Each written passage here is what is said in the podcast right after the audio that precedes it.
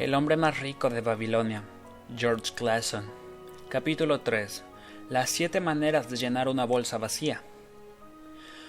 La gloria de Babilonia persiste.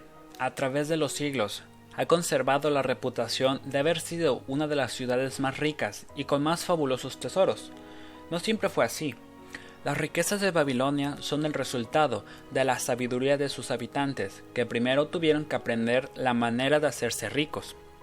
Cuando el buen rey Sargón regresó a Babilonia, después de vencer a los elamitas, sus enemigos, se encontró ante una situación grave. El canciller real le explicó las razones de ello.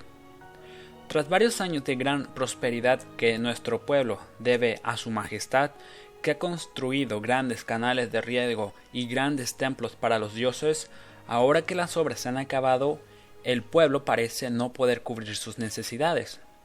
Los obreros no tienen trabajo, los comerciantes tienen casos escasos clientes, los agricultores no pueden vender sus productos, el pueblo no tiene oro suficiente para comprar comida.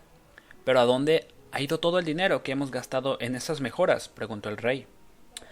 Me temo mucho que ha ido a parar a manos de algunos pocos hombres muy ricos de nuestra ciudad, respondió el canciller ha pasado por entre los dedos de la mayoría de nuestras gentes, tan rápido como la leche de cabra pasa por el colador. Ahora que la fuente de oro ha dejado de surtir, los más de nuestros ciudadanos vuelven a no poseer nada. ¿Por qué tan pocos hombres pudieron conseguir todo el oro? preguntó el rey después de estar pensativo durante unos instantes. Porque saben cómo hacerlo, respondió el canciller. No se puede condenar a un hombre porque logre el éxito, Tampoco se puede, en buena justicia, cogerle el dinero que ha ganado honradamente para dárselo a los que no han sido capaces de hacer otro tanto. Pero ¿por qué no pueden todos los hombres aprender a hacer fortuna y así hacerse ricos? Vuestra pregunta contiene su propia respuesta, Vuestra Majestad. ¿Quién posee la mayor fortuna de la ciudad Babilonia? Es cierto, mi buen canciller, es Arcot, es el hombre más rico de Babilonia, Tráemelo mañana. El día siguiente, como había ordenado el rey, se presentó ante él Arcat, bien derecho y con la mente despierta a pesar de su edad avanzada. ¿Poseías algo cuando empezaste? Solo un gran deseo de riqueza. Aparte de eso, nada. Arcat, continuó el rey. Nuestra ciudad se encuentra en una situación muy delicada porque son pocos los hombres que conocen la manera de adquirir riquezas. Esos babilonios monopolizan el dinero, mientras la masa de ciudadanos no sabe cómo actuar para conservar una parte del oro que recibe en pago. Deseo que Babilonia sea la ciudad más rica del mundo, y eso significa que debe haber muchos hombres ricos. Tenemos que enseñar a toda la población cómo puede conseguir riquezas.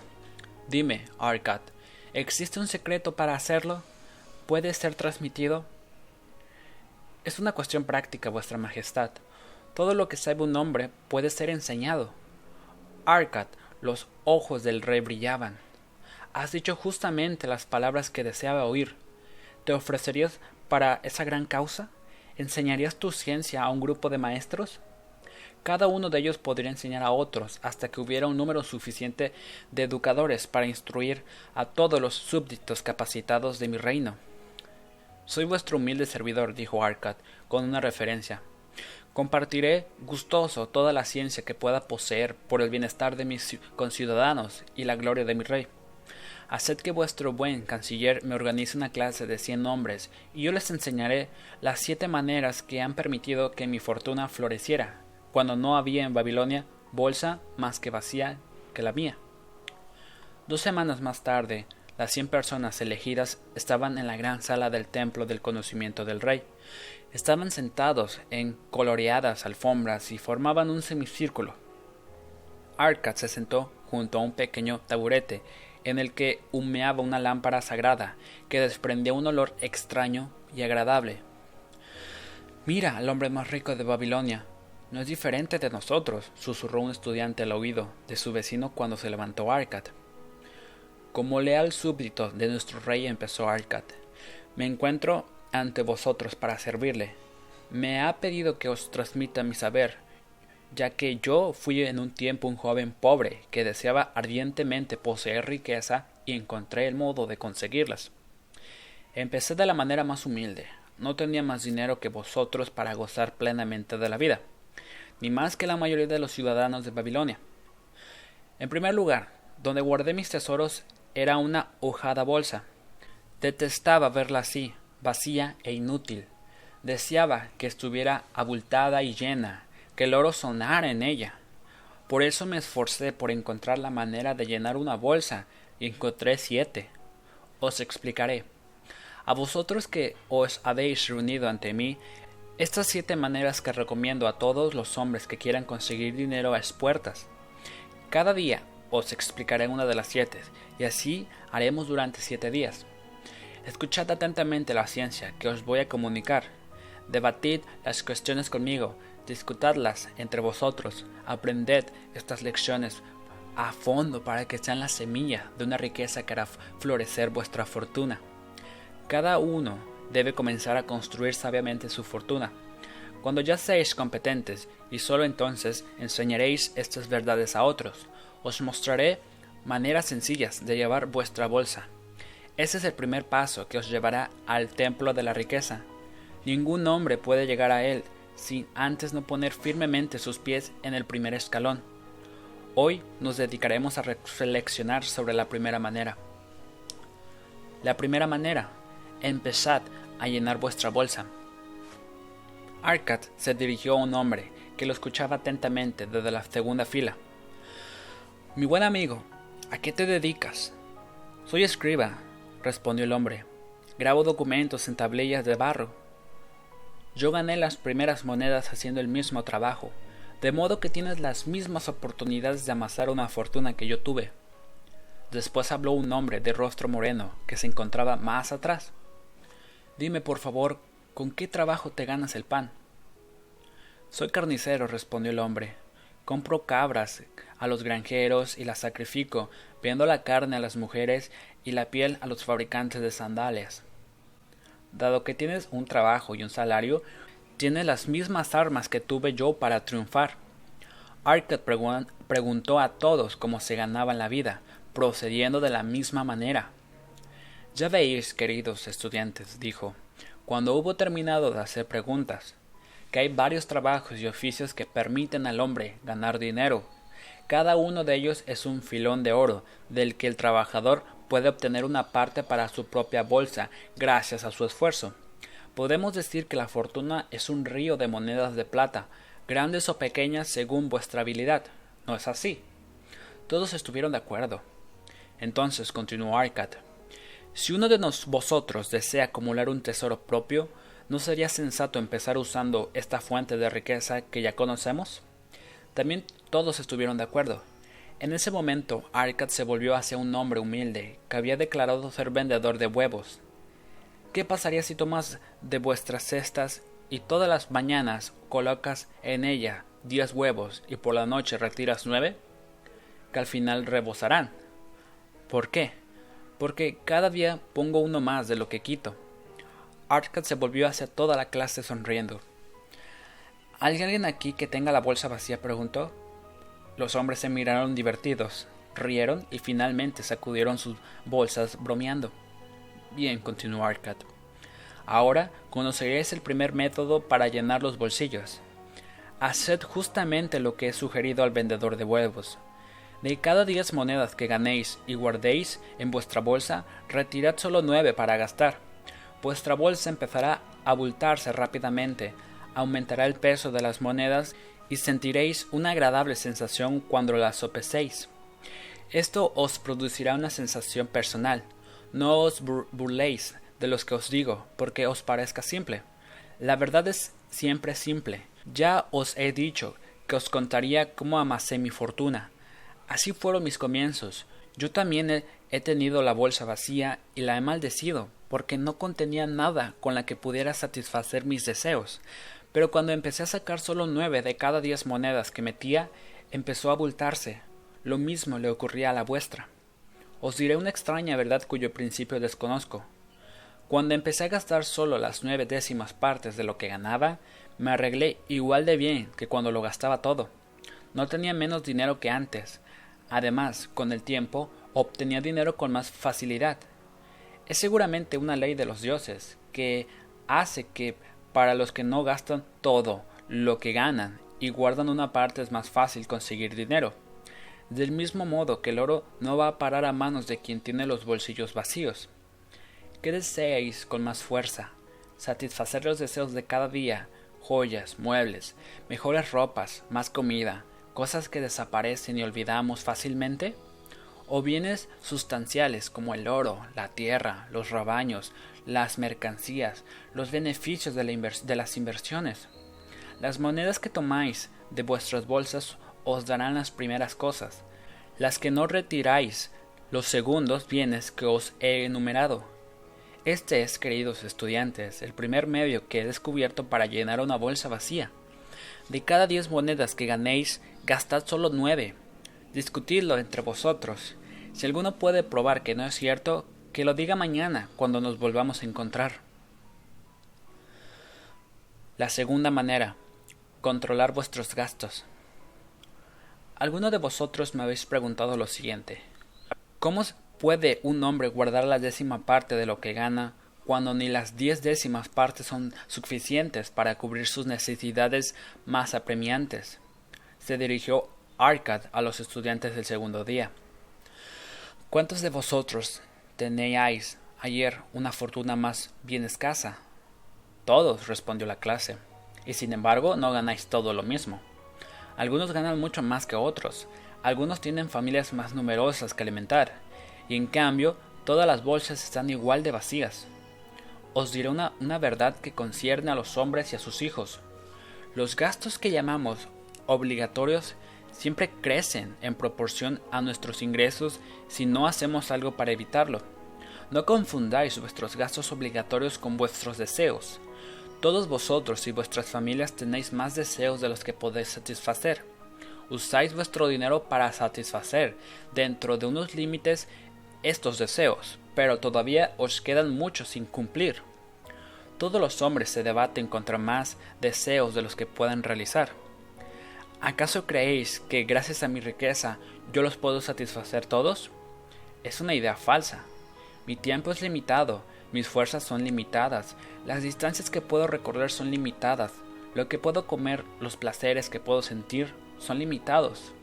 Os digo esto para que comprendáis que los deseos germinan libremente en el espíritu del hombre cada vez que hay una posibilidad de satisfacerlos, de la misma manera que las malas hierbas crecen en el campo cuando el labrador les deja un espacio. Los deseos son muchos, pero los que pueden ser satisfechos pocos. Estudiad atentamente vuestros hábitos de vida.